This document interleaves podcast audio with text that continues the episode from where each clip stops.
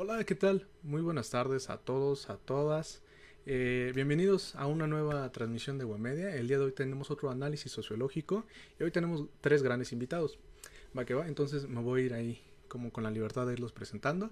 Primero, este, el licenciado Alejandro Gavito es egresado aquí de, la Guamas Capozalco en la licenciatura en sociología. Es sociólogo urbano. Este también está estudiando la maestría en la Universidad Iberoamericana en desarrollo urbano también.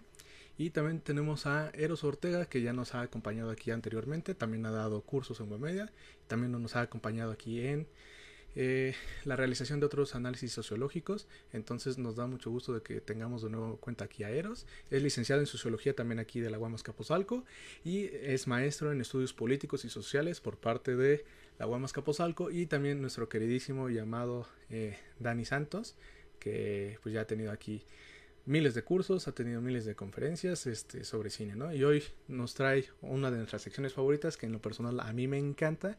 Este, la pasada estuvo muy bien y en cada una, pues yo la aprendo mucho, ¿no? Eh, y es bastante, bastante bonito. Yo siempre he dicho que yo soy un este consumidor de cine nada más, no sé nada de cine, entonces yo siempre les aprendo y qué bonito que darle este enfoque de, de, sociología a las películas, ¿no? Que nos da para muchísimo de analizar series y películas y está bastante cool, entonces ya sin más, les dejo aquí eh, a ustedes el micrófono para, para, dar comienzo, ¿vale? Muchísimas gracias. Muy bien, muchas gracias Dani por esa, esa presentación aquí de nuestros dos invitados, eh, comunidad de la Juan Azcapotzalco y gente internacional. Pues hoy estamos en otro análisis sociológico de una película que tiene bastante de sociología para poder abordarla.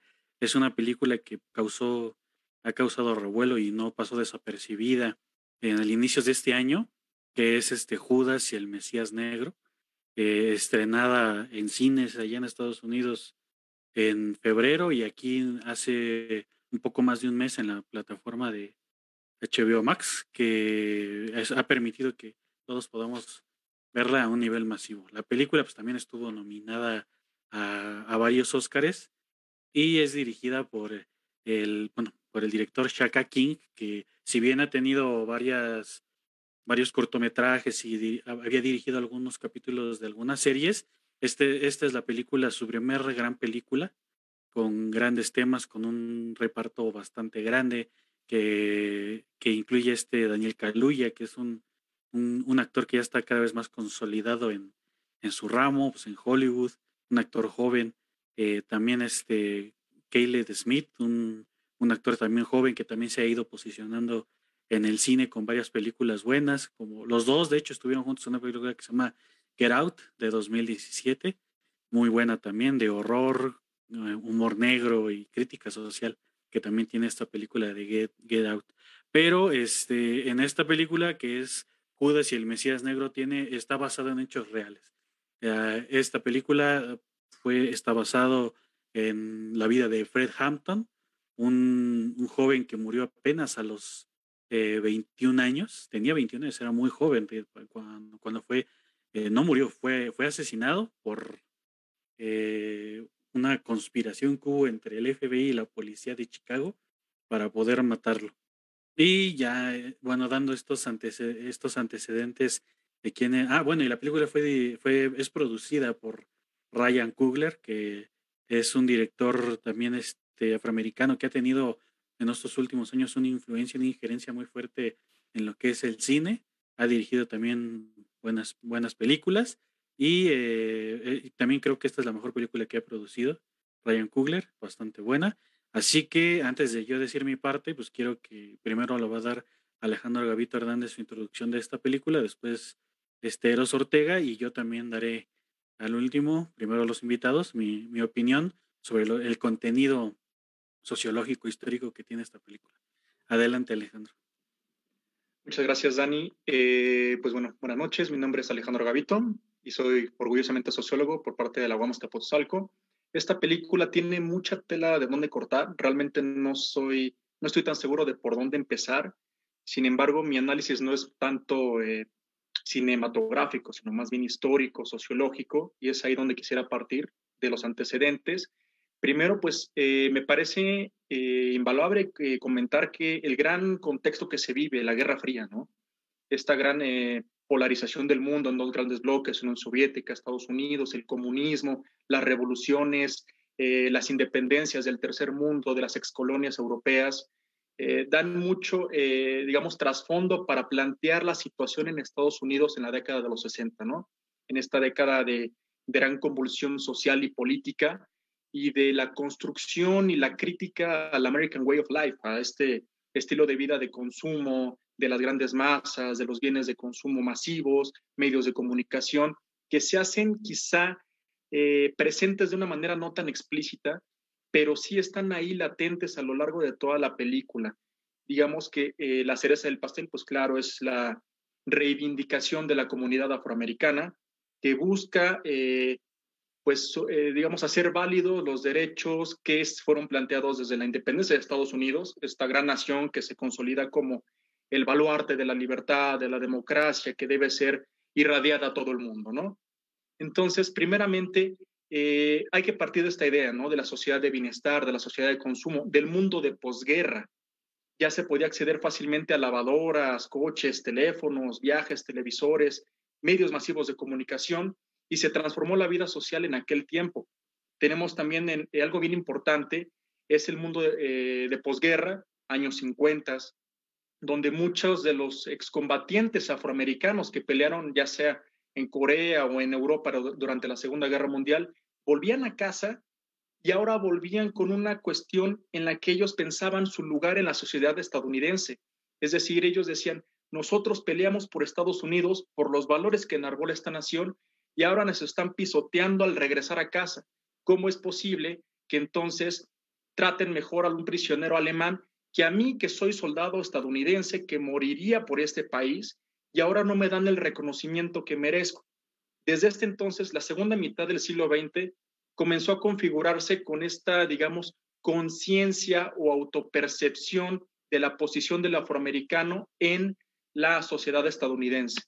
Entonces, tenemos una serie de factores, primeramente esto, la sociedad de consumo, eh, la elevación del estándar de vida estadounidense, y por otra parte el comunismo que estaba, eh, pues digamos, expandiéndose irrefrenablemente por, pues, por todos los continentes, por todas las naciones en mayor o menor escala, y Estados Unidos comenzó a alimentar esta, eh, este miedo, esta idea de contener al comunismo, y lo hizo como a través de ciertas doctrinas, ¿no? El macartismo, por ejemplo, la, digamos, casa de brujas de cualquier persona que fuese tildada de comunista o de espía de los rusos, como este matrimonio de los Rosenberg en los 50 que fueron ejecutados, simplemente porque se les acusó de filtrar información a la Unión Soviética, se les pasó por la silla eléctrica sin el debido proceso jurídico adecuado.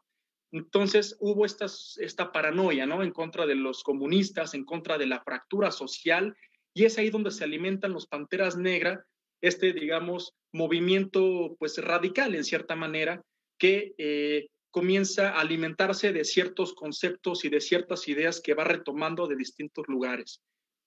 Algo que me pareció importante es, bueno, ya este, entrando en materia de spoilers, eh, cómo eh, los Panteras Negras van, este, digamos, forjando alianzas, ¿no? Con otras minorías, con otros grupos, dando a entender entonces que no se trata de la condición de la raza, ¿no? Del color de piel, de lo que yo crea, de mi condición socioeconómica. Lo mencionan ahí, se, se alían incluso con los llamados rednecks, ¿no? Esta clase baja, sureña de Estados Unidos, campesinos, muchas veces incluso analfabetas o carentes de educación formal, con eh, inmigrantes, otras minorías, puertorriqueños, latinos, dando a entender que entonces hay una conexión entre ellos en los que son una, eh, más bien son grupos que han estado históricamente segregados, históricamente aislados de la cultura, de la educación, de los puestos de trabajo. Entonces, todos comparten esta, digamos, eh, condición frente a aquel poderoso capitalismo eh, imperante, imperialista, eh, antirrevolucionario, y había que formar entonces este frente. Entonces, me pareció muy importante esta idea de la película, y claro, es una eh, acción retomada, claro, de, esta coalición arcoíris, de este movimiento donde se, que se comienzan a, eh, digamos, a conjugar diversos sectores y movimientos. Y eh, algo también súper importante creo que es este movimiento afroestadounidense o afroamericano.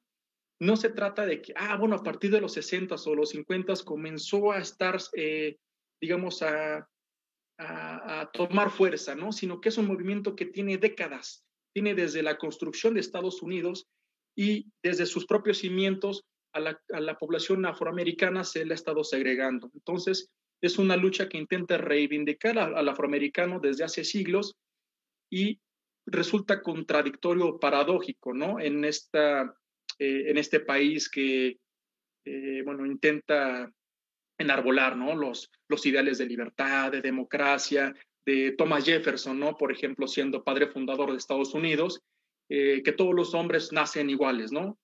Y pero pues irónicamente o paradójicamente este señor pues tenía 500 o 600 esclavos de raza negra, entonces resulta un poco contradictorio, ¿no? Cómo eh, en el papel o en el momento eh, de desarrollar discursivamente una idea de nación, la realidad contrasta y golpea fuertemente eh, pues el contexto en el que viven los afroamericanos, ¿no? Entonces, se van formando ciertos movimientos, ya sean pues digamos, eh, pacíficos o de resistencia civil, como los de Martin Luther King, Malcolm X y demás este, eh, nombres que pasaron a la historia, como Rosa Parks en, en los 50, que se negó a cederle su asiento de autobús eh, a un ciudadano de, de, tez blanca, de raza blanca, y pues tuvieron que encarcelarla. Y pues está este camino pacífico, está el camino también digamos, un poco más reaccionar, más, este, perdón, más extremista, más violento, los Panteras Negras, eh, portar armas, llevar a cabo la revolución, que no solamente se, se, gestaba en Estados Unidos, ¿no? sino que en otras latitudes, particularmente en África, incluso en los países industrializados, ¿no? Hay una eh, película fantástica, una película alemana que realmente no recuerdo el nombre en español, pero es el Bader Meinhof Complex, es esta, creo que le pusieron en español guerrillas rojas o algo similar, pero pues muestra estas contradicciones, ¿no? De que aparentemente el estilo de vida capitalista nos brinda soluciones a todos, nos brinda eh, estabilidad, paz y armonía. Sin embargo, los cimientos, cuando menos en Estados Unidos, han estado bastante, eh, pues, fragmentados, ¿no? Y de esta manera tenemos que eh, surgen estos movimientos, estos movimientos de, por ejemplo, de los Panteras Negras, eh, de su, eh, digamos, conjugación con este otro movimiento llamado Nación del Islam, que surge por ahí de los años 30 en Estados Unidos, donde personajes como Cassius Clay, mejor conocido como Muhammad Ali, abrazan el Islam, no tanto, o bueno, sí, eh, seducidos por un poco por la ideología o por los preceptos del Islam, sin embargo, lo hacen más como, unas, eh, como un elemento contracultural, ¿no? Para oponerse a la, a la eh, ideología dominante de aquel momento, donde van articulando cierta identidad negra, ¿no?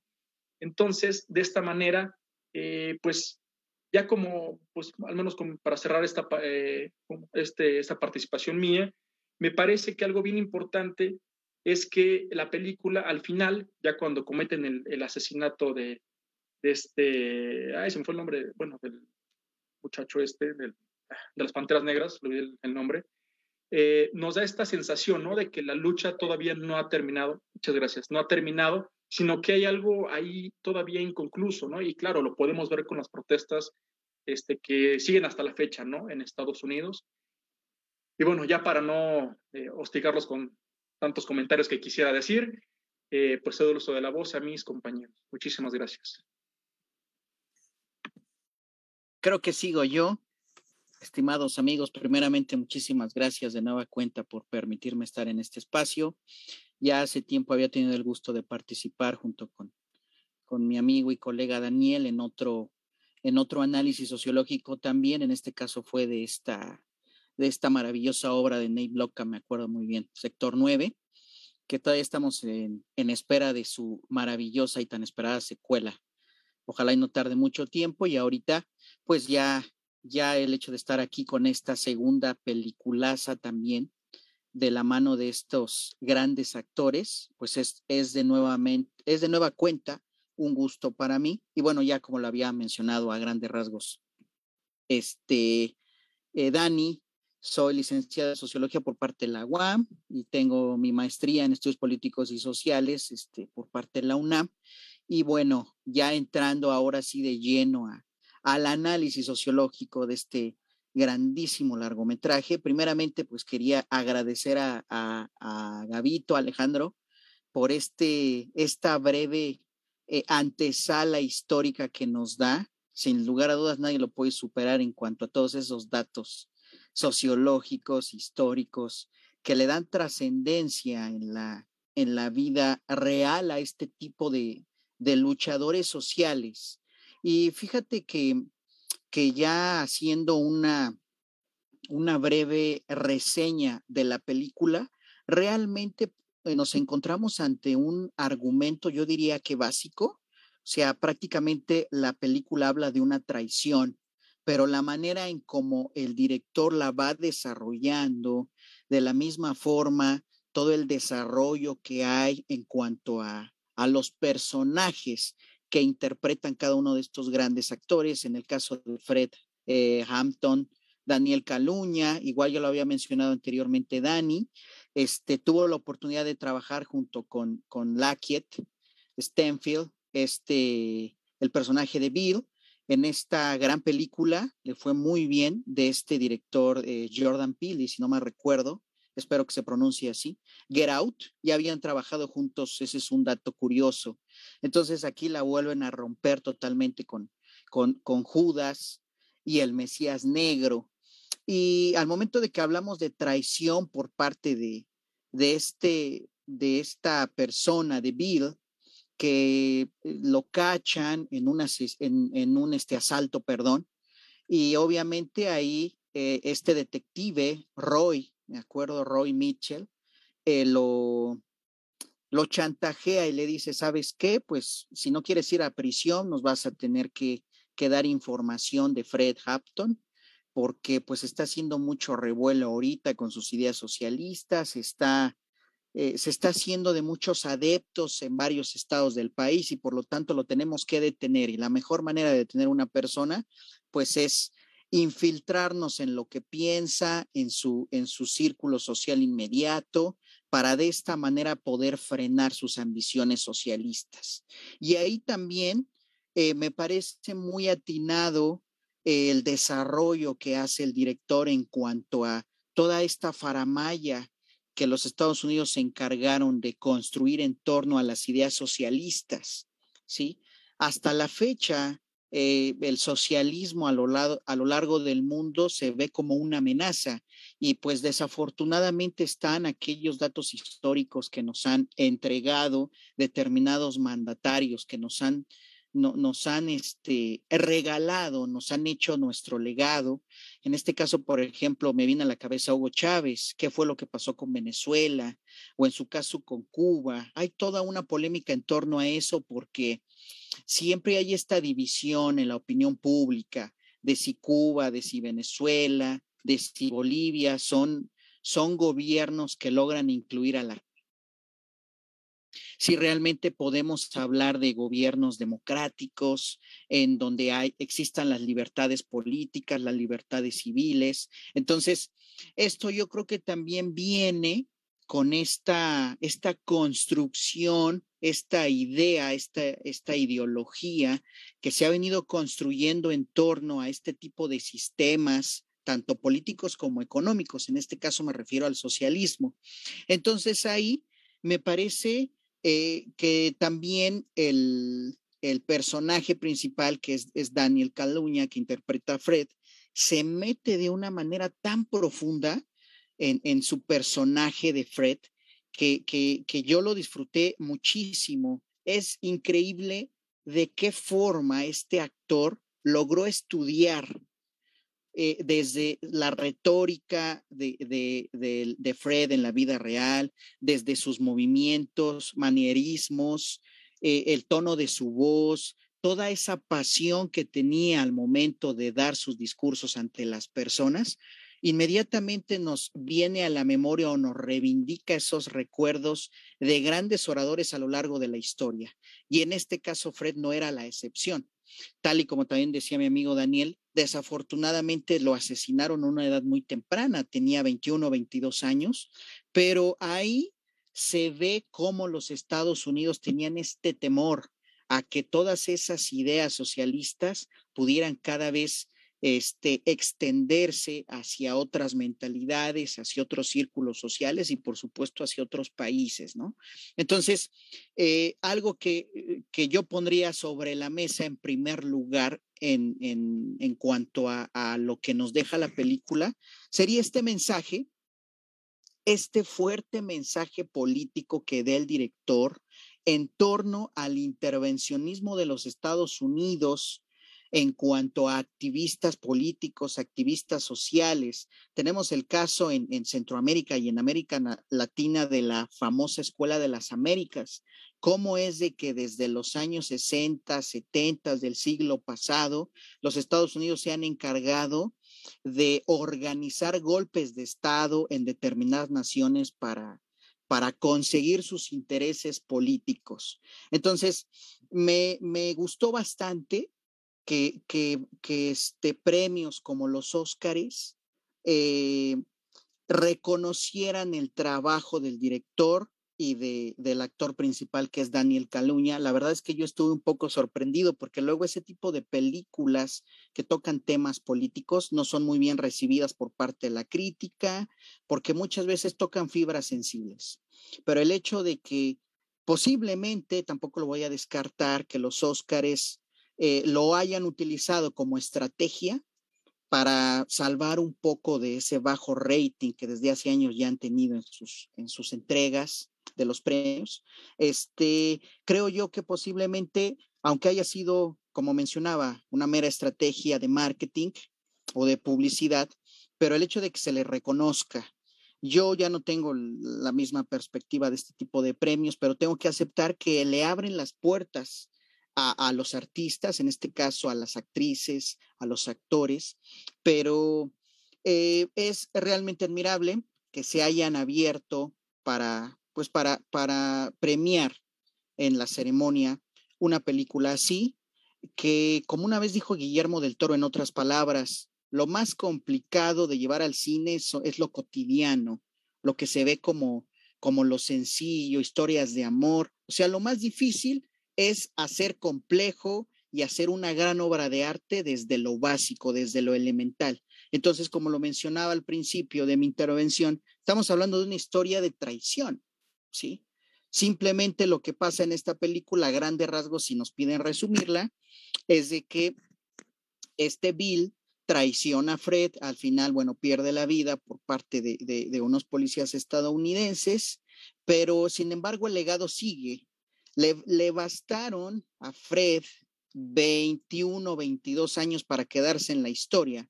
Entonces yo les invito a todos ustedes que puedan teclear su nombre en YouTube y se van a dar cuenta de esta pasión que tenía, de esta facilidad de palabra, esta facilidad de convencimiento hacia las demás personas. Y obviamente, inmediatamente los Estados Unidos dijeron, cuidado con esta persona, hay que callarla ya no debemos de permitir que siga ganando simpatizantes porque representa una amenaza para nosotros. Entonces, yo se la recomiendo ampliamente. Ya más adelantito comentaré otras cosas, pero bueno, si no, como mi colega Alex, me extiendo demasiado y se me va aquí el tiempo, pero adelante, Dani. Bueno, gracias por sus intervenciones. La película que dice Gavito, la de Der Mego Complex, aquí pusieron Brigadas Rojas una película de 2006 que también estuvo nominada al Oscar a Mejor Película Extranjera. Es una película larguísima, dura más de tres horas y trata sobre unos jóvenes socialistas revolucionarios en, en la Alemania capitalista, ¿no? Bueno, esa es otra historia, una película que también estaría buena analizar, ¿no? Es, es bastante buena. Pero yo iniciaré diciendo que esta película está basada en hechos reales y no solo en hechos reales, o sea, está basado en la entrevista que este personaje que eh, se llama Bill da en 1989 sobre Fred Hampton. Y este, también está eh, en los pocos archivos que se pudieron obtener sobre la investigación que el FBI hacía sobre este Fred Hampton, también se sacó de ahí para hacer la historia, ¿no? O sea, no, muchas cosas obviamente tienen un relleno este, de guion cinematográfico, pero casi la mayoría está basado en cosas que pasaron totalmente como se cuentan. Y bueno, hay que explicar por qué Fred Hampton, eh, yo dije, ¿cómo, cómo se podría abordar este personaje tan interesante que muchos, este, muchas de las personas ignoran, porque yo creo que convenientemente eh, eh, sirve más explotar la figura de Martin Luther King y de este Malcolm X que de Fred Hampton. Y ahorita voy a, voy a esa parte. Y este, bueno, hay que empezar porque había un gran vacío entre los movimientos que buscaban el reconocimiento y la lucha de los derechos civiles, porque este, Martin Luther King muere en el 4 de abril de 1968 y mucho antes es, bueno, es asesinado Martin Luther King y años antes, el 4 de febrero de 1965, es asesinado Malcolm X.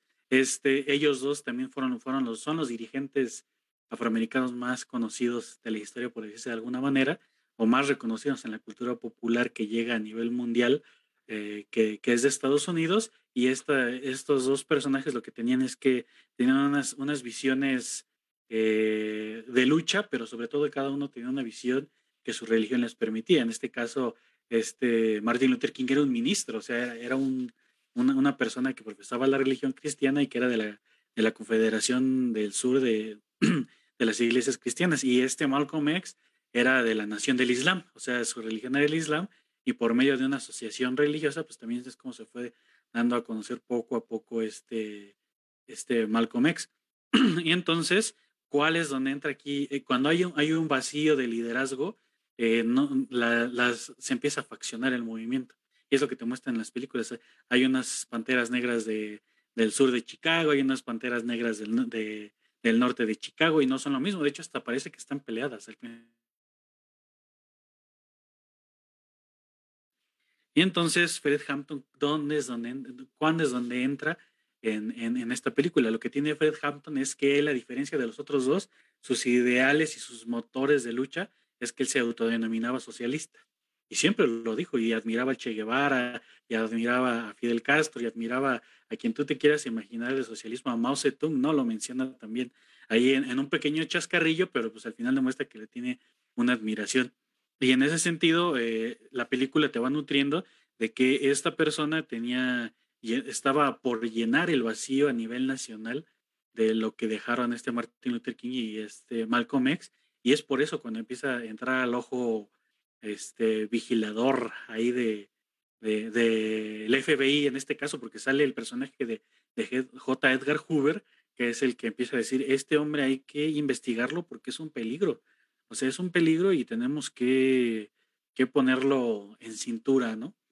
Y eh, conforme va avanzando la investigación, eh, que está infiltrado este personaje de, de, Bill para investigar la asociación de, de Fred Hampton, pues ahí vamos viendo eh, cómo se va haciendo esta investigación que tienen estas personas sobre, sobre Fred Hampton y lo peligroso que se está volviendo para ellos, pero al, al, mismo tiempo nos están mostrando qué es lo que le hacía peligroso y nosotros vamos viendo que sus acciones pues no eran peligrosas, eran peligrosas para el modelo establecido y la visión cultural que se tenía del capitalismo en ese entonces. Es cuando yo retomo esta idea de, de este Gavitu, donde dice que la, la, lucha de la contracultura en los años 60, que venía de, desengañarse de las personas que participaron en la Segunda Guerra Mundial, en la Guerra de Corea, y que estaban siendo enviados en su mayoría personas este, afroamericanas a la guerra de Vietnam, no contra su voluntad, porque o ibas a la guerra o ibas a la cárcel, no había de otra. Y este, este Clasius Clay, antes de cambiarse el nombre a Mohamed Ali, pues lo estaban presionando, o sea, lo iban a mandar allá y él se rehusó, ¿no? Y enfrentó todo un proceso judicial para no ir a la guerra de, de Vietnam y participar. Entonces, este, eh, este, bueno, Fred Hampton era, era de una ideología totalmente socialista, lo pregonaba. Y eh, e, el nombre de, de, Mesías ni siquiera se lo puso él, ni siquiera se lo puso la gente, se lo puso el mismo FBI, porque ellos decían, hay que, hay que evitar que se convierta en un Mesías. Y eso está en los archivos de investigación que tuvo la gente de, esta película para escribir la historia, y es que así lo nombraban en las juntas que decía J. Edgar Hoover, ¿no? Que decía, y, cito, ¿no? Que J. Edgar Hoover consideraba peligroso a Hampton por luchar por las clases sociales, la, la comunidad negra y la, y todos estos que eran olvidados por el sistema. él decía que era más peligroso que la Unión Soviética y que China juntos. Fred Hampton lo consideraba así de peligroso. ¿Y por qué? Porque Fred Hampton utilizaba el principio de lucha de clase más allá de la lucha por los negros y sus derechos civiles. Él decía, no vamos, dice, no podemos combatir el capitalismo con un capitalismo negro, necesitamos combatir el capitalismo con socialismo, porque el capitalismo nos explota igual a todos sin importar nuestro color de piel y es que debemos combatirlo como clase, no por nuestras diferencias raciales y, de colores. ¿Y qué proyectos tenían este y, eran el, origen, la razón sustantiva de su organización de, de, de este Fred Hampton?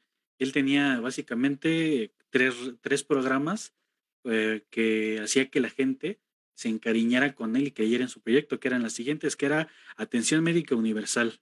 Tenía, ese era el primer punto. El segundo punto era eh, educación, bueno, buscar educación de calidad para los niños eh, afroamericanos y, bueno, de toda clase social que lo requiriera y también hacer comedores gratuitos para gente de escasos recursos. También promovía la asistencia a adultos mayores que de, sin importar su color, porque era gente que el gran capital olvidó y fue desechado por ya no ser una fuerza de trabajo activa, ¿no? Él decía que primero, bueno, no, no queremos sonar aquí como referencia histórica de México actual, pero él siempre decía que primero los pobres, ¿no? y este, ahí vamos viendo por qué era tan peligroso Fred Hampton para, para Estados Unidos, ¿no? Que de hecho, si recordamos todos nosotros, Estados Unidos tenía un, grupo de investigación de actividades antiamericanas especial que investigaban personas que pregonaran el socialismo. Era la cacería de brujas, los buscaban. O sea, ya ni siquiera era una búsqueda política por, por, por desmantelarlos, era una búsqueda pues, para matar a, a, socialistas o comunistas, ¿no? Y entonces este Fred Hampton, otra cosa que lo volvió peligroso dentro de las que ya sabemos antes de los 21 años, a los 21 años este, muchos de nosotros ni siquiera hemos terminado la, la, eh, eh, la, la, universidad y él ya era todo un dirigente revolucionario y entonces creó la coalición arcoíris, así lo, así lo llamó este, este Fred Hampton. ¿Por qué? Porque acuñaba a todos los colores de piel que eran sometidos por el capital y especialmente por, por Estados Unidos, ¿no? En este caso se, se fue por, ¿cómo se por, Bueno, por las panteras negras que estaban divididas, las unió. Se fue con los rednecks, que eran los, los campesinos blancos que eran olvidados totalmente por, por el gobierno de Estados Unidos. Y va con ellos y los busca. Y les dice, y, este dirigente principal de los, de, los blancos les dice, tú eres Fred Hampton, te conozco, me gusta mucho tu, tu periódico. Y ahí empieza, hay como una tensión, ¿no? De blancos contra afroamericanos. Y este, hábilmente eh, el personaje de Daniel Kaluuya, este Fred Hampton, dice, pues es que nosotros ahora sí que sufrimos la pobreza en el mismo barrio. No es posible que sigamos desunidos cuando podemos luchar de manera unida. Y uno podría decir, ay, eso ya, eso ya es mucha fantasía. Y no, sí pasó, o sea, sí lo hizo, sí logró juntar a, a, personas que estaban peleadas entre sí, que eran los blancos sureños, eran los puertorriqueños, los grupos de latinos como los mexicanos y los mismos panteras negras, ¿no? Que estaban peleados entre sí. Logró unirlos a todos. ¿Cuál era el plan que se les ocurrió brillantemente al FBI? Acusarlo por el robo de helados con un valor de 70 dólares, con lo cual buscaban darle una sentencia de seis años y por fin tenerlo este, ahí entambado, encerrado para que la gente lo olvidara, pero curiosamente parece que las figuras revolucionarias del siglo XX se volvían más populares y tenían más auge entre las personas que los seguían cuando los metían a la cárcel. Pues le pasó a Fidel Castro, le pasó a Che Guevara, le pasó a, Hugo Chávez, personas que sin duda yo creo que, bueno, a Castro lo admiraba, pero eh, son personas que, que, quería este, este Fred, Fred Hampton. Ahorita, bueno, yo le, yo creo que le pararía ahí porque tengo otras cosas que decir, que decir, pero este cabe señalar que no lo había calculado de esta manera este análisis de, Judas y el Mesías Negro, porque precisamente el 30 de, de, agosto es este, ahora sí que el natalicio de este personaje de, de Fred Hampton, que es el que estamos abordando en esta película, que es eh, Judas y el Mesías Negro. Antes de continuar con las otras cosas que tengo que decir, pues ya le paso la palabra a eh, Alex Gavito nuevamente para que nos dé su segundo bloque de, opiniones sobre esta película. Muchas gracias, Dani. Eh, algo respecto, bueno, pensando en la película ya de, de manera más formal, es esta, eh, pues parte de la trama, ¿no? De que en algún momento este muchacho O'Neill va a ser descubierto, ¿no? Te mantiene al filo del, del sillón, ¿no? De que van a descubrir que es un agente infiltrado del FBI. Sin embargo, eh, me parece un gran acierto de la película que no es como eh, pues el punto central, ¿no? Lo que quiere mostrar, la infiltración como tal, sino mostrar más allá la organización, las propias ideas, cómo están encarnadas en, Hampton en este sentido y eh, lo que se eh, lo que bien mencionaba eh, mi compañero Dani es que esta suerte de liderazgo quedó en el olvido, ¿no? Después de los movimientos de los 60s y los 70s, vemos ahora manifestaciones en, pues, en televisión, como las de hace un año, año y medio, de este, del asesinato de este de esta persona afrodescendiente, George Floyd, eh, donde pues sí hay esta, eh, este enardecimiento público, ¿no? Sin embargo, ya no tienen esta cabeza visible de los movimientos. Y paradójicamente eh, toda esta lucha desde pues desde que tiene memoria Estados Unidos o memoria histórica, desde la independencia, la guerra de secesión, los inicios del siglo XX, las políticas segregacionistas y su, eh, y su combate, actualmente eh, pues logró desmoronar toda esta eh, estructura de liderazgo, digamos incluso de autodefensa de las comunidades negras, ¿no?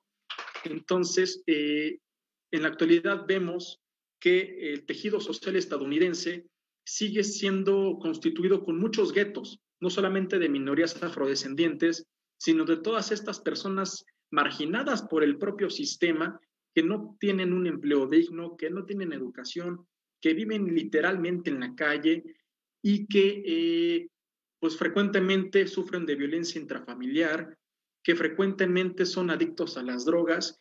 Entonces, ¿dónde quedó el estandarte de esta lucha, no?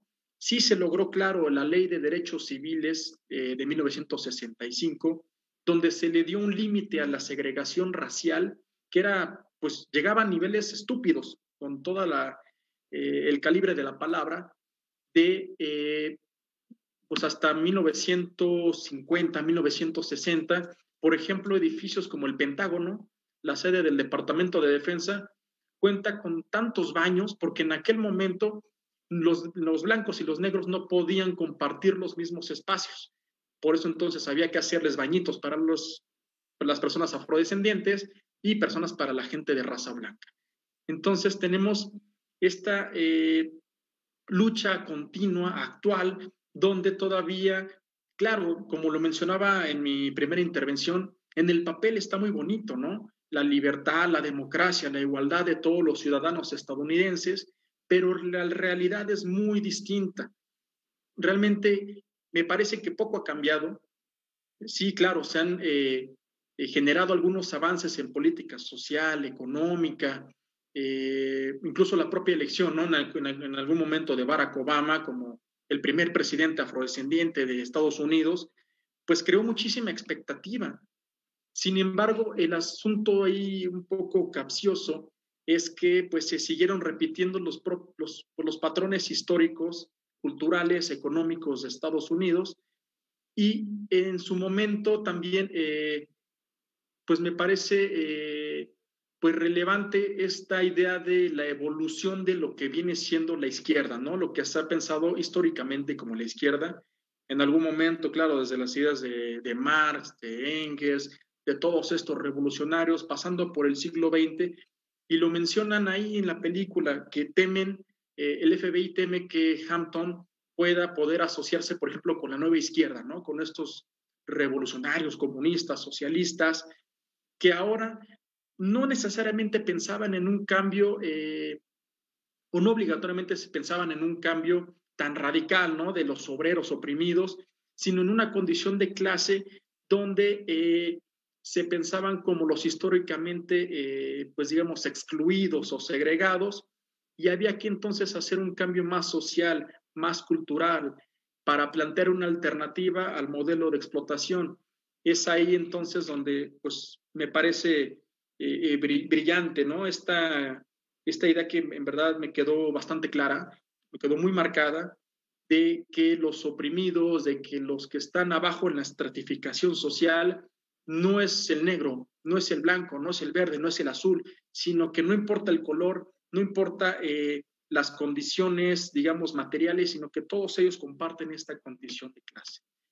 Y eh, ya para eh, finalizar mi intervención, me parece entonces que, pues en su momento, fue esta adopción del enemigo interno, ¿no? que por parte de Estados Unidos, un componente muy potente que hasta la fecha sigue presente, un componente tanto, un enemigo interno tanto externo, que ha evolucionado a lo largo de la historia de Estados Unidos. Si en algún momento fueron, este, eh, no sé, los, nazis, por ejemplo, si en algún momento fueron los comunistas, actualmente son este, eh, los musulmanes, los extremistas islámicos.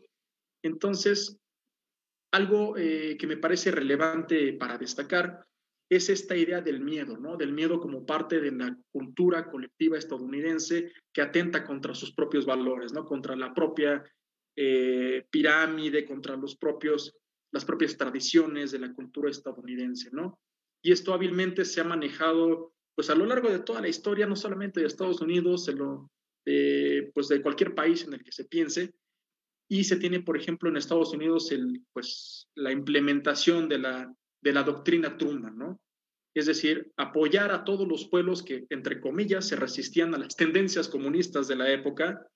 Y esto fue, eh, pues, un consejo del, senador de aquel tiempo, de Arthur Vandenberg, que aconsejó a Truman diciéndole que había que asustar de muerte al pueblo norteamericano. Los comunistas son peligrosos, lo que es externo es peligroso y puede atentar contra el statu quo que hemos nosotros consolidado hasta la fecha. Entonces, de esta manera, eh, pues las políticas, eh, tanto internas como externas, eh, del gobierno estadounidense se han orientado ¿no? Al combate de enemigos internos, de enemigos externos, de cualquier pieza o elemento que pudiese hacer tambalear estos cimientos que parecen ser tan sólidos, pero a la vez tan frágiles. Y pues bueno, con esto termino mi intervención y le cedo el uso de la voz a mi compañero Eros, me parece que sí. Muchísimas gracias, mi estimado Gavito. Eh, reitero que en cuanto a los datos históricos, bueno, eh, es, un, es un verdadero gusto que, que podamos aprender de todo lo que has mencionado. Fácil sintetizar tantas fechas, tantos procesos, tantos eventos en tan pocas palabras. Entonces es algo que, que al menos yo te agradezco bastante. No hay mucho que decir en cuanto a eso porque creo que tanto Daniel como tú ya lo han hecho de una manera fenomenal.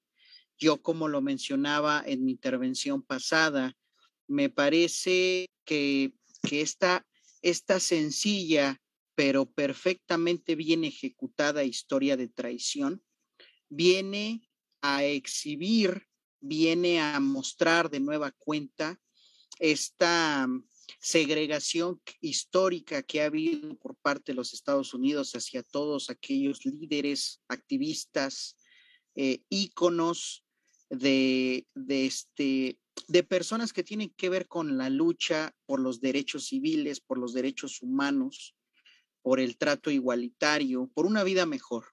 Entonces, eh, a mí me parece que otro gran tema que debe de quedar eh, como moraleja es el hecho de que eh, las ideologías que no vayan de acuerdo con el status quo imperante van a ser reprimidas, van a ser invisibilizadas y silenciadas. Y este es uno de los, de los ejemplos que, que nos dieron estos actores con su cátedra eh, del caso Fred, ¿no? Entonces, eh, tal y como ya lo había mencionado con la, famosa Escuela de las Américas, también ya, ya se ha llevado inclusive a series televisivas de cómo es de que el gobierno norteamericano ha intervenido en países que considera eh, o potenciales amenazas por las ideologías que, que practican o como, como países con potencialidades para servirse de los intereses norteamericanos. Entonces, eso en la historia ha estado muy presente. Y ya adentrándonos un poquito más a la película, yo también quería darle su lugar a la actriz que la hizo de, de Débora, Dominic se llama, no recuerdo el apellido, pero también esta, esta historia, esta breve historia alterna que de una manera muy, muy práctica, pero muy bien llevada, logró este, eh, poner sobre la mesa o llevar a cabo el director de amor entre Fred y Débora me parece fenomenal. La, la, expresión de la actriz me pareció muy buena, su actuación y también hizo un papel sobresaliente. Yo creo que los cuatro actores que aquí la rompieron totalmente es Daniel Caluña, es Stanfield, Dominic haciendo el personaje de Débora y por supuesto este, este actor Jesse que ya anteriormente lo hemos visto en Breaking Bad igual.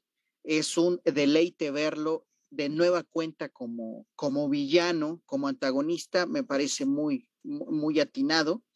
Y este, también quería hacer un énfasis en la banda sonora, ¿sí? Yo soy una persona que me fijo bastante en la música que da, que da este, que los directores, o los artistas que están a cargo de la musicalización es algo que me parece siempre muy sobresaliente. Yo creo que, que cuando hay una buena dirección, un buen guion, una buena iluminación, este, y por supuesto una buena banda sonora, pues es todo un complemento que hace que una película se pueda quedar por muchos años y que en el mejor de los casos se convierta como una película de culto.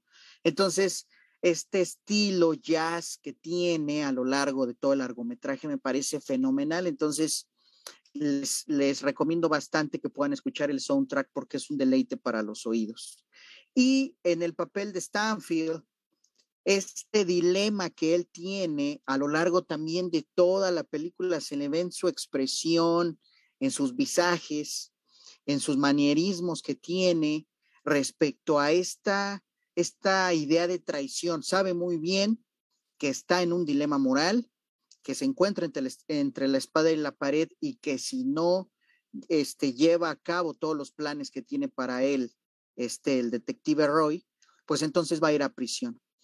Eh, me gustó mucho cómo el director fue desarrollando a lo largo de la película esto.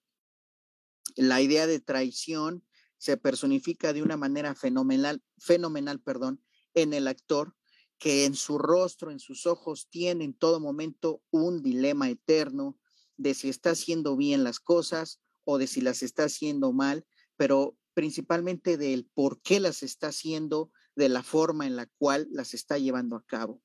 Me parece algo muy, también muy sobresaliente de, del director. En ningún momento me pareció una película que se haya estancado, su narrativa en todo momento me pareció muy fluida.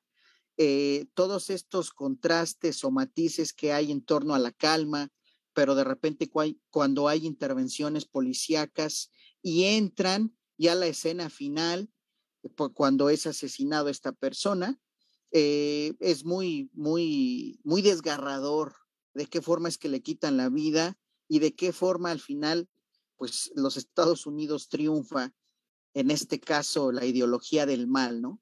Porque siempre nos han pintado, bueno, históricamente, de que esta ideología socialista a partir de la Guerra Fría o finales de la Guerra Fría sigue siendo una, una idea que debe de atemorizar a las masas, que debe de quedar atrás por todos los eventos históricos que, bueno, ahorita ya no da tiempo de, de, de, echarles un vistazo, pero hasta la fecha creo que Estados Unidos lo sigue logrando ¿sí? Ya cuando aterrizamos también todo el bagaje histórico y artístico que nos deja la película a la realidad y cuando nos percatamos de los tiempos actuales que estamos viviendo, nos podemos dar cuenta de que realmente cambió el mandatario, cambió el discurso, eso es algo muy importante, un discurso que ahora ha adoptado el progresismo, ¿sí? Cuando realmente la historia ha demostrado que Estados Unidos ha intervenido en otros países, que ha silenciado activistas, líderes sociales y políticos con intenciones maquiavélicas.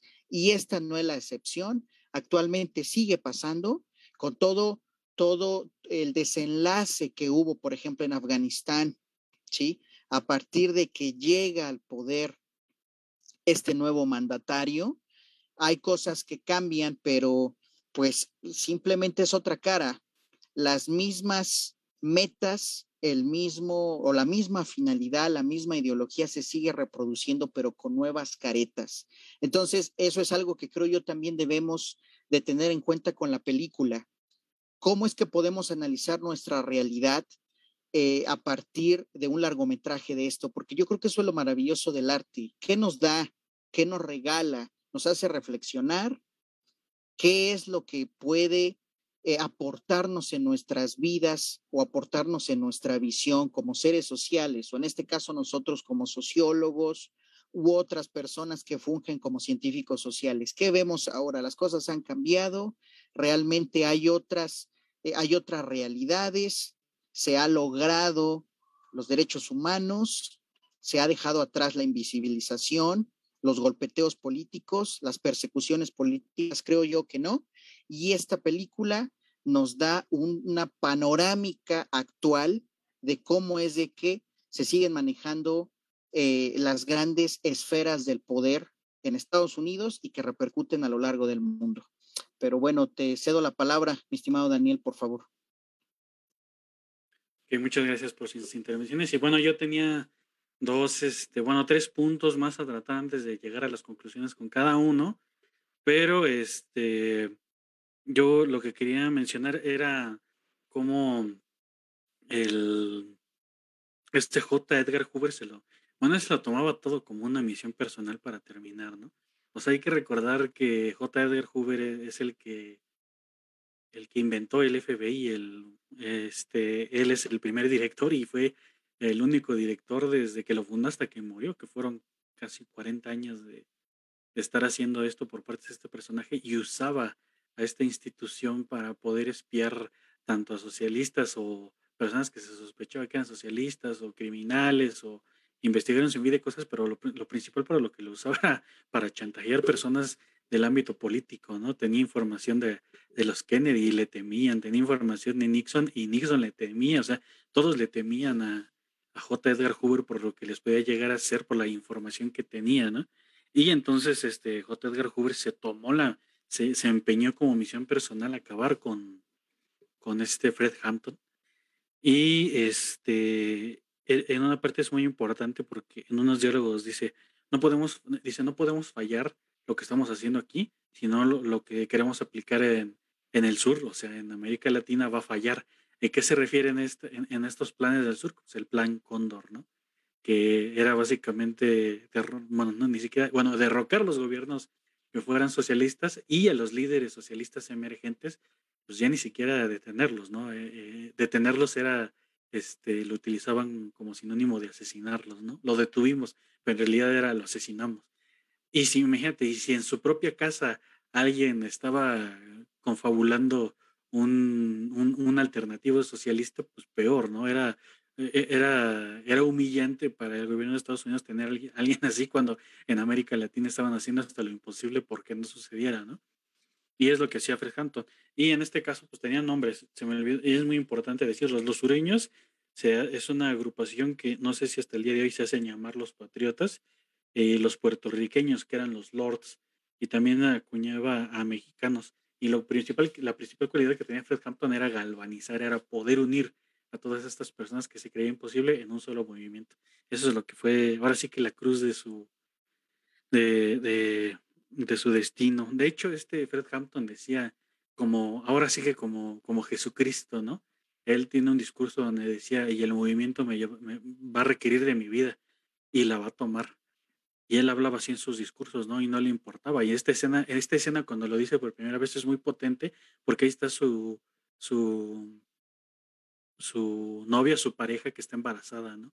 Y también esta parte es importante de la película, este personaje, porque nos va mostrando un dilema de una chava que es totalmente revolucionaria y socialista y que seguía ciegamente a este, a este Hampton, pero sabía que este ritmo de vida no le iba a, no le iba a poder permitir la familia que se estaba gestando, ¿no? Porque estaba con este embarazo que tenía y tenía, tenía miedo de, que sucediera así y este vamos, este, este, discurso es muy, muy importante porque va llorando. En este mismo discurso está el Bill, que su nombre verdadero era Will O'Neill, ¿no? Pero aquí era Bill O'Neill.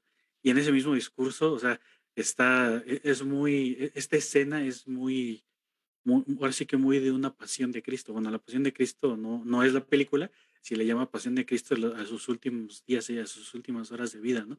Porque en un mismo escenario está el Judas, en el mismo escenario está la mujer que le llora y en el mismo escenario está el ejecutor, ¿no? Que es este personaje de Jesse Plemons, que es un personaje que aparenta no ser malo, pero que al final recurre a los mismos métodos. Es un, personaje que se quiere guiar por la legalidad, pero eso no sirve con J. Edgar Hoover, que es una persona que se guía por hacer, una persona que utiliza métodos maquiavélicos para que, eh, en donde el fin justifica los medios, ¿no? Y el fin justifica los medios no siempre, bueno, nunca combina con, con, las normas jurídicas de cualquier país, ¿no? Porque se puede burlar la ley y se puede violar la misma en con de conseguir lo que quieren.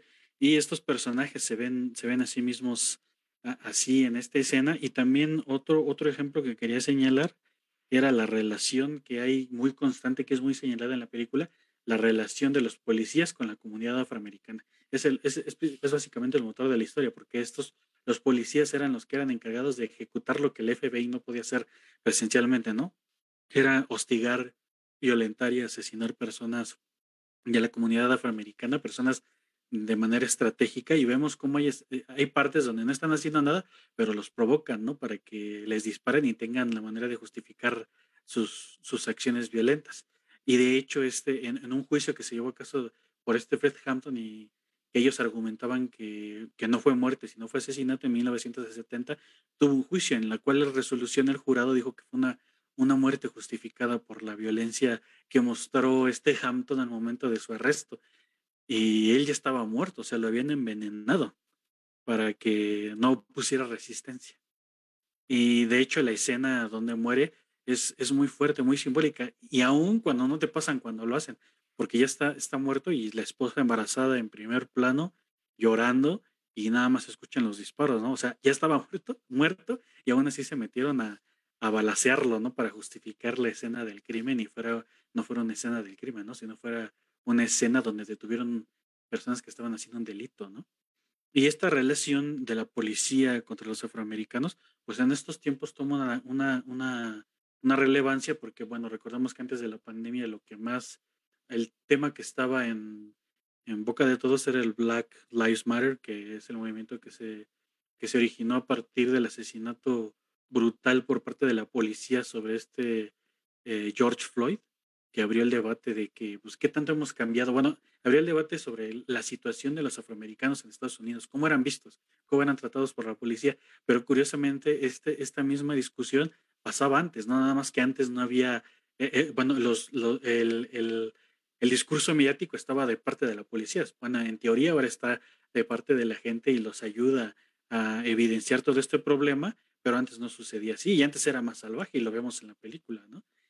Y pero toma relevancia por lo que ha estado pasando en Estados Unidos y ahora el debate, ahora sí, de qué es lo que está pasando en realidad con las personas que no son de, de origen blanco, con las personas este, de ascendencia latina, con las personas afroamericanas, que tanto ha cambiado Estados Unidos de ese entonces ahora. Se sigue usando la, la policía como un instrumento, un instrumento totalmente represivo en vez de ser un, instrumento que, que, es el que debe representar el orden y la protección a la sociedad, ¿no? De hecho, su lema es proteger y servir y parece que no hacen nada absolutamente de eso.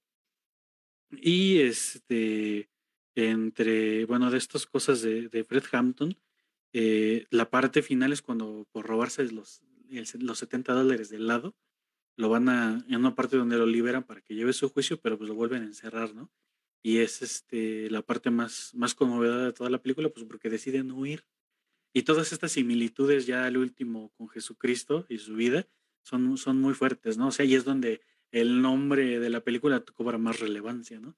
Judas y el Mesías Negro, o sea, la única manera en que este hombre pudo ser detenido fue a partir de una traición y de alguien de sus más cercanos. Y voy a cerrar hablando de este personaje de, Bill O'Neill o Will O'Neill, que se cambia el nombre para, para que no sea detectado, pero bueno, yo ya le paro ahí para que comente Gavito, Eros, sus conclusiones y yo ya terminaría rematando, ¿no?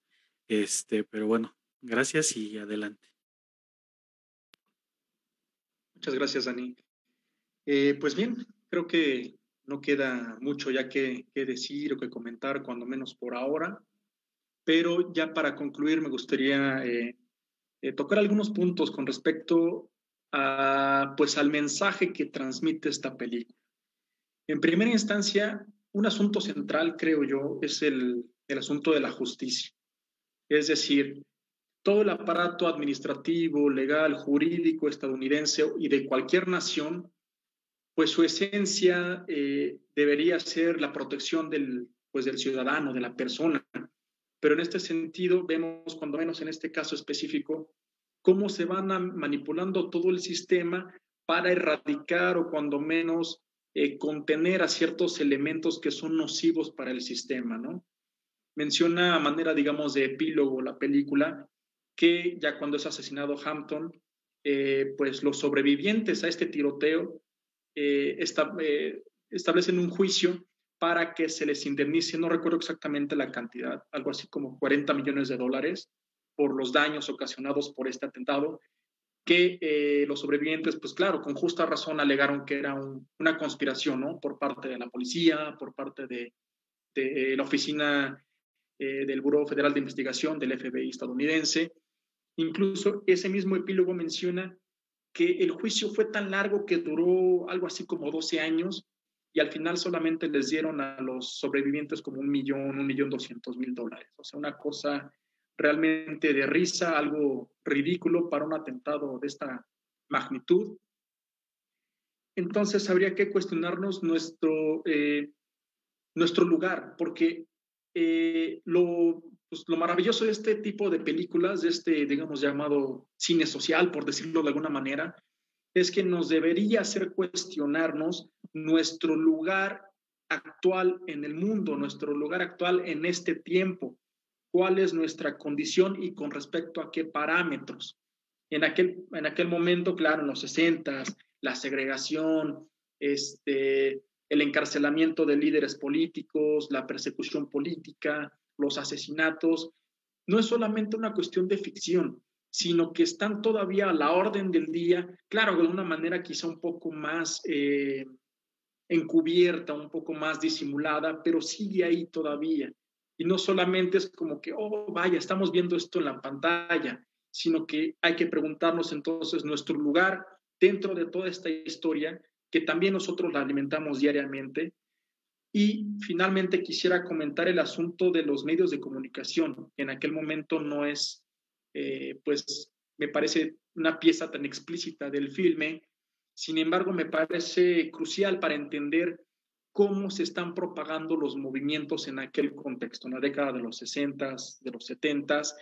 Tenemos la radio, tenemos la televisión, tenemos imágenes icónicas que comienzan a surgir en aquellos tiempos, como los del Mayo francés del 68, que rápidamente se propagan, a, por ejemplo, a México, se, se, propagan en Estados Unidos. Tenemos incluso la guerra de Vietnam, eh, se comienzan a televisar las, las guerras, se comienzan a televisar la represión en contra de la propia población y la propia opinión pública pues entonces va cambiando, ¿no? Con respecto, oh, vaya, esto que está pasando afuera es brutal y yo que estoy aquí en mi burbuja, entonces en mi suburbio norteamericano, pues entonces pensaba yo que no me afectaba. Tenemos incluso eh, imágenes de aquellos tiempos, ¿no? De esta niña vietnamita, ¿no? Que está eh, corriendo desnuda porque fue atacada con napalm por el ejército estadounidense, tenemos imágenes que surgen en aquel tiempo de la eh, invasión de los soviéticos a Praga, de estos ciudadanos que están oponiéndose a los tanques soviéticos, a la invasión comunista, bueno, a la, digamos, eh, consolidación del poder soviético en aquellas tierras. Y entonces tenemos también esta difusión de las ideas de una manera que no se había visto antes. Tenemos la difusión de las ideas, tenemos la represión de las mismas y finalmente, eh, pues entonces habría que preguntarnos cómo está construido el sistema, ¿no? El sistema en el que vivimos. Y yo me voy mucho con esta, eh, con esta idea, como lo menciona bien Dani, de, de Hoover, ¿no? De, de cómo se, eh, de pensar que el fin justifica los medios, ¿no? De finalmente qué hay que defender, si hay que defender en verdad esta igualdad, esta democracia, esta libertad, o hay que defender el statu quo. Es ahí donde entonces eh, se podría entrar en un dilema incluso moral, pero eh, pues es a fin de cuentas el mundo en el que nos tocó vivir y pues qué buen retrato nos, nos ha mostrado esta, esta película. Si no la han visto, en verdad, es bastante recomendable, las actuaciones son buenísimas y son aproximadamente dos horas de filme que se pasan de volada, ¿no? Porque las actuaciones en verdad enganchan, eh, eh, conectan eh, con, el, con el espectador y pues sin más que decir, agradezco su atención. Muchísimas gracias.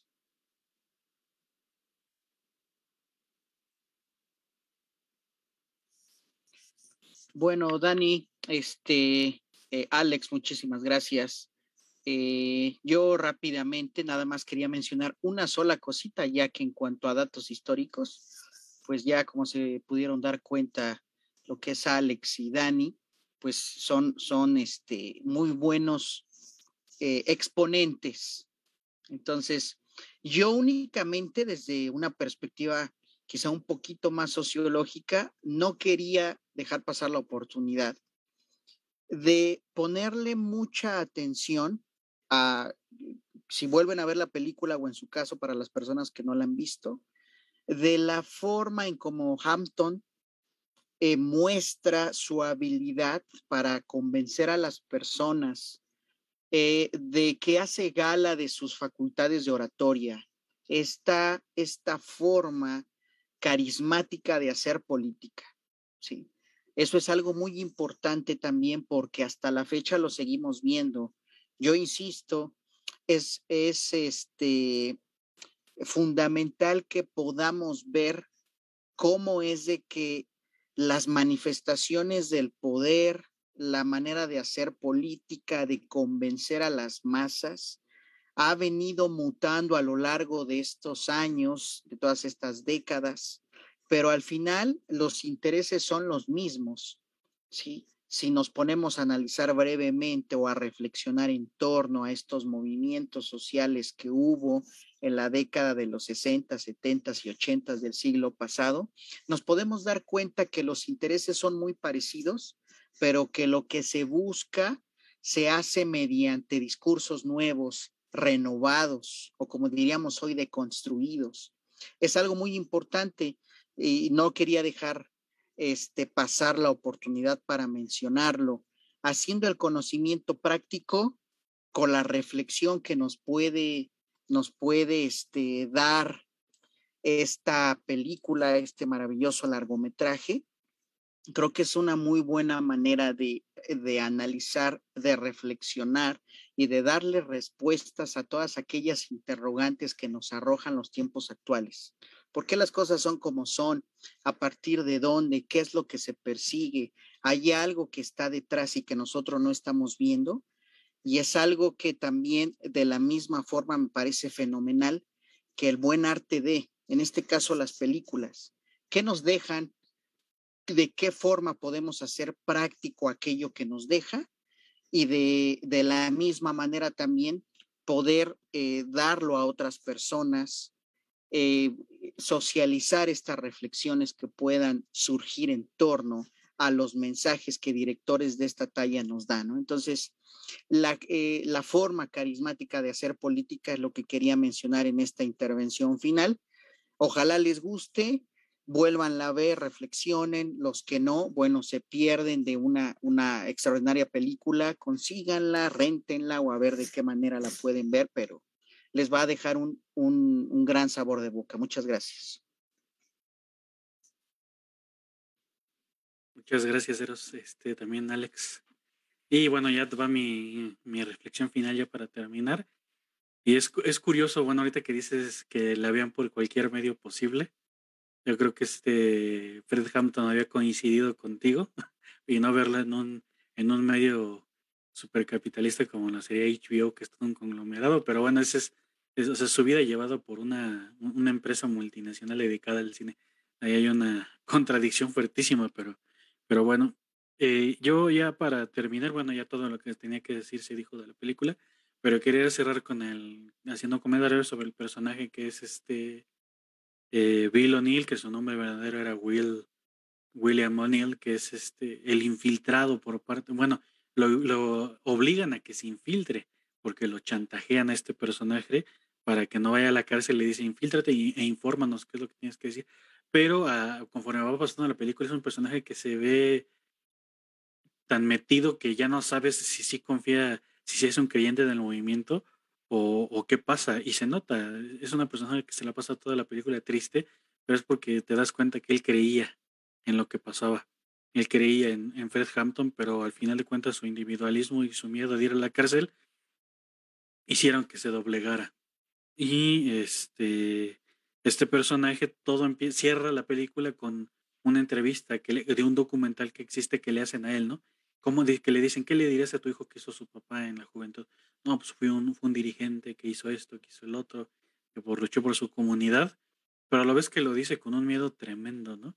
Y ya para cerrar el círculo de referencia bíblica, este personaje que es el Judas de esta historia, este, te, van contando que conforme avanza el film, que el documental en el, en el cual lo entrevistan eh, es estrenado en enero de 1990, el mismo día del natalicio de Martin Luther King y el día que se, el día que se celebra el día de Martin Luther King en Estados Unidos.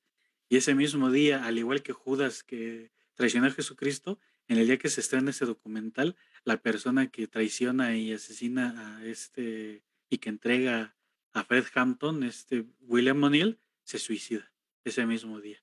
Y queda ahí, o sea, la película cierra cierre con este dato y cierre el círculo de por qué la película se llama Judas y el Mesías Negro. Cobra totalmente sentido en estos, en estos momentos finales y toda la película trata sobre un, un, un Mesías ya no solo de la, de la, comunidad afroamericana, sino de los pobres de, Estados Unidos, que antes de, cumplir su misión no es, es asesinado, ¿no? antes de, de, llegar a su cometido final.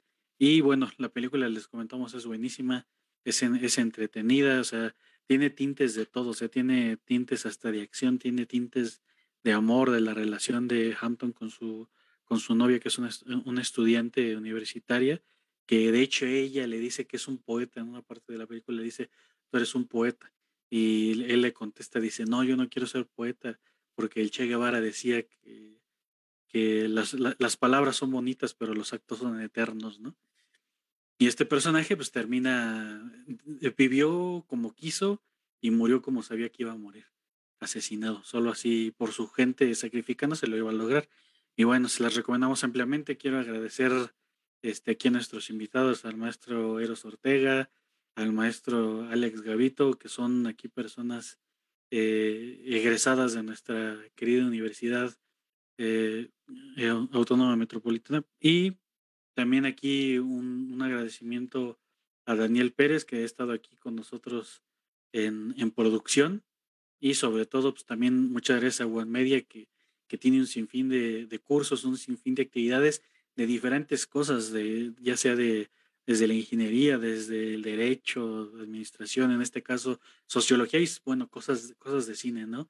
De cultura. Le damos muchas gracias al espacio de One Media, a todo el equipo de One Media eh, a la UAM en general, a UAM Azcapotzalco, son personas que hacen esto posible y que, hacen, que permiten que esto llegue a más lados. Eh, bueno, sin más, este, pues nos despedimos.